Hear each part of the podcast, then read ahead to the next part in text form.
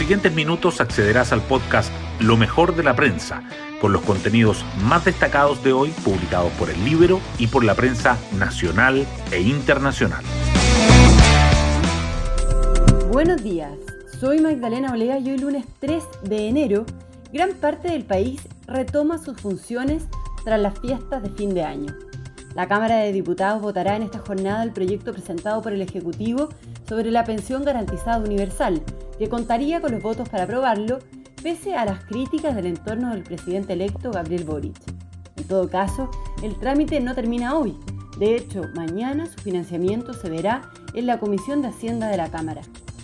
Y otro tema que marcará la jornada es el COVID-19. Aumentan los casos de contagio, la positividad y la presencia de la variante Omicron pero el alto nivel de los vacunados en el país hace pensar a las autoridades sanitarias que el alza se enfrentará de buena manera. Y para que ello sea más efectivo, el MinSal anunció que se adelanta para enero la cuarta dosis. Las portadas del día. El Mercurio y la Tercera coinciden en abrir sus ediciones de hoy con la noticia de que el gobierno decide adelantar la segunda dosis de refuerzo de la vacunación contra el COVID-19 para este mes. También le dedican su foto principal al masivo retorno a la capital tras los festejos de Año Nuevo.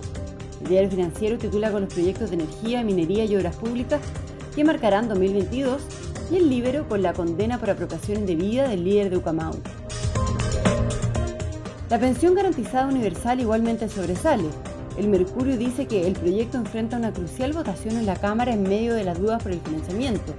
La tercera agrega que la iniciativa suma apoyo pero aún se discute su financiamiento y que esto formará parte de la agenda del oficialismo para el encuentro con Boric. El Mercurio también destaca en portada que los niños inscritos a los jardines infantiles y a las salas cuna retroceden a su menor cifra en nueve años. El balance de la mesa de Loncón y Baza, bloques valoran el proceso de instalación pero cuestionan la labor comunicacional y que la confianza de los empresarios cae por tercer mes seguido. La tercera, en tanto, resalta el último verano del presidente Piñera la moneda. Entre vacaciones, el traspaso de mando y su legado, que la minería enfrentará cerca de 30 negociaciones colectivas durante los próximos 12 meses y que los femicidios llegan a 500 desde que se tipificó este delito en Chile. El diario financiero subraya las entrevistas a Jorge de Sormox y Gabriela Clivio y el Libero remarca las recomendaciones de los economistas para el ciudadano de a pie, prudencia, ahorro y no entrar en pánico. Hoy destacamos de la prensa. Este mes comenzará a aplicarse la segunda dosis de refuerzo contra el COVID-19. El ministro de Salud Enrique París informó que el proceso planificado para febrero se adelantará en medio del aumento de los casos provocados por la variante Omicron. Fuentes del gobierno precisaron que la nueva inmunización partiría entre el 7 y el 10 de enero con los mayores de 65 años. El presidente Piñera haría el anuncio oficial este miércoles.